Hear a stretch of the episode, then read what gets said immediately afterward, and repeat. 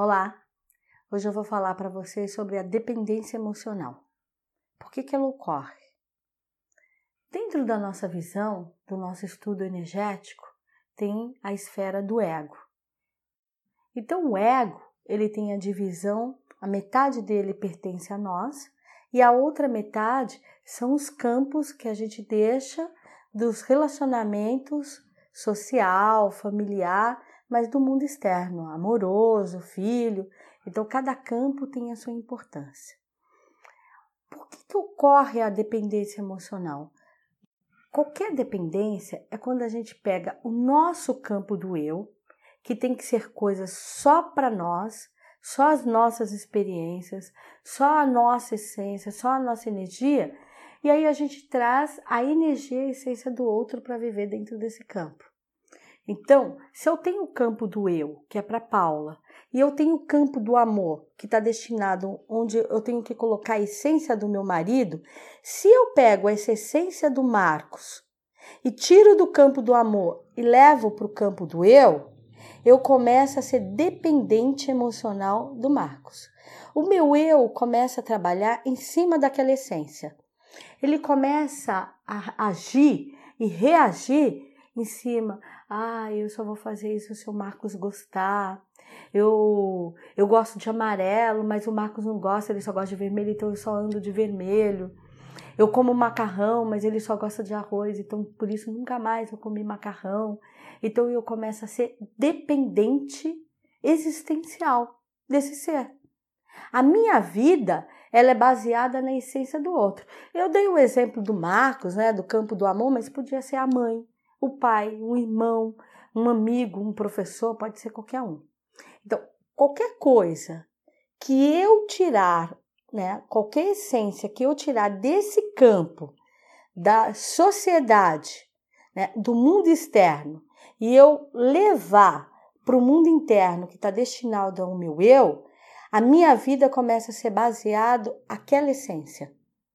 Então ali gera a dependência existencial que por consequência toda a minha emoção, toda a estrutura emocional, ela vai reagir em prol daquilo. Então, o que, que a gente tem que fazer? Primeiro, meu campo do eu é o campo de existir.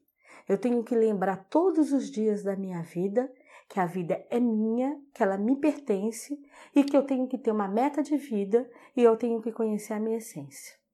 Quem é a Paula? Né? O que, que eu acordei para fazer o que da vida? O que, que eu quero da vida? Que importância eu tenho nessa vida? Ah, eu sei o que eu quero, eu acordei para fazer isso e isso.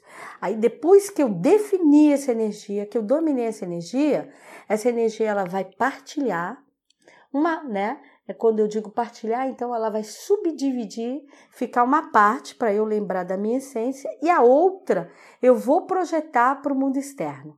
Então, aquela projeção é com a minha família? Ele tem que ser direcionado para o campo da família. É para o meu campo sexual? Tem que ir para o meu campo sexual.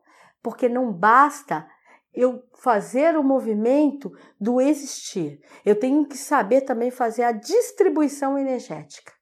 Eu tenho que me lembrar que eu sou um ser parcelado. Que eu, existe várias Paulas.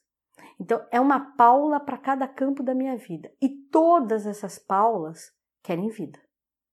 Então, na hora que eu tiver fazendo essa subdivisão do existir, eu tenho que alimentar cada campo. Porque se eu alimentar os campos, não vai existir em momento algum a possibilidade de um campo desse invadir o meu eu. Então, a dependência emocional, ela só ocorre porque eu não exerci o meu direito à vida. Eu coloquei que a vida do outro é maior do que a minha. E se eu colocar que qualquer coisa é maior do que eu, ele passa a existir no meu eu. Porque é um movimento que o ego faz de tudo aquilo que a gente potencializar, ele acha que é tão importante que precisa ficar para mim. Só que não é um movimento inteligente. É um movimento que entra como se viesse salvar, só que ele vira danoso. Então, todos os dias quando eu for dormir, o último pensamento do dia tem que ser para mim. Todos os dias, quando eu acordar, o primeiro pensamento da vida tem que ser para mim. Porque se eu fizer isso, eu vou lembrar sempre da minha existência. O meu cantinho do eu vai ser eternamente preservado. E aí eu vou saber me projetar no externo. Eu vou lembrar sempre quem é a Paula.